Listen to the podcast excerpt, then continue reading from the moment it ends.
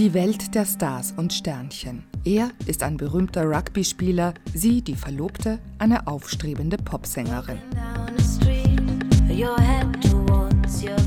Die Karriere der jungen Elise wird in dieser Nacht, der Nacht des 14. Februars, je beendet. Nur auf den ersten Blick ist die Geschichte Die Nacht von St. Valentin eine klassische Kriminalgeschichte. Dem südafrikanischen Theatermacher Paul Grothbohm geht es nicht um die Jagd auf den Täter, der ist bekannt. Grothbohm setzt sich mit der Relativität subjektiver Wahrheiten auseinander.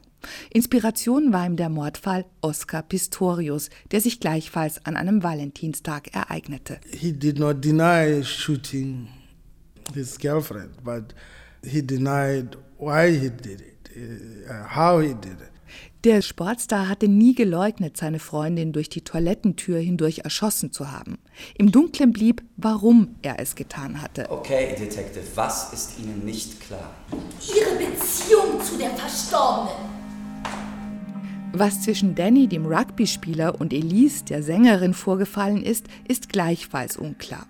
Es werden vier mögliche Variationen des Tathergangs präsentiert. Je nach Blickwinkel ist Danny etwa dreister Brutalo oder fast ein Poet. Weißt du, als ich jung war, da kam meine Mutter einmal mit Blumen für mich in die Schule am St. Valentinstag. Echt? Das hast du mir ja noch gar nicht erzählt. Mhm. Meine Mutter dachte, dass ich mich ohne Valentinsgeschenk elend fühlen würde und deshalb hat sie mir Blumen in die Schule gebracht. Mhm. Verstehst du? Das Stück spielt in Südafrika und die Geschichte des Landes ist immer präsent.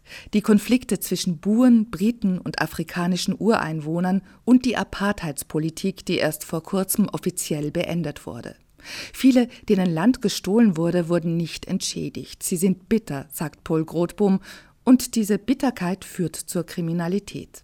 Die reichen, weißen Bewohner des Landes ziehen sich zurück in gated communities. A lot of people are bitter. And so what happens with that bitterness is it fuels crime.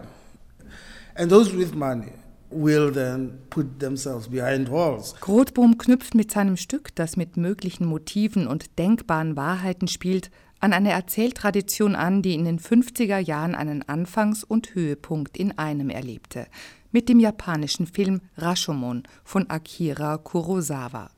Auch da wird ein Mord aus verschiedenen Perspektiven gedeutet. I mean, it's the first and you know the most famous example of a, a subjective truth uh, story, subjective reality story. Grothbums Inszenierung ist von Elementen des Films geprägt, vor allem von denen des Film Noir.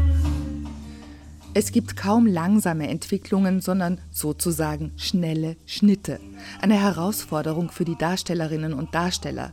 Das zentrale Paar wird von Josephine Israel und Maximilian Scheidt gespielt. Es sind ja immer unterschiedliche Perspektiven, die auch schnell äh, gesetzt werden. Äh, dadurch es ist nicht so, dass ich das Gefühl habe, ich spiele eine Figur durch, die sich jetzt entwickelt oder sowas, sondern es sind immer für mich wirklich so abgesetzte Typen von der Figur. Dadurch, dass man ja eben keinen Bogen spielt, sondern immer wieder neu reinspringt in eine Szene, muss man echt so, glaube ich, hinter der Bühne sich so sammeln, sagen, okay, das ist jetzt das Kostüm, das ist die Szene, so, jetzt gehe ich rein. Vier Varianten, wie gesagt, gibt es zum Mordfall Elise.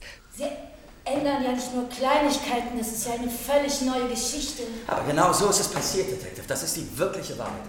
Und manchmal heißt es im Stück, ist die Wahrheit verrückter als jede erfundene Geschichte.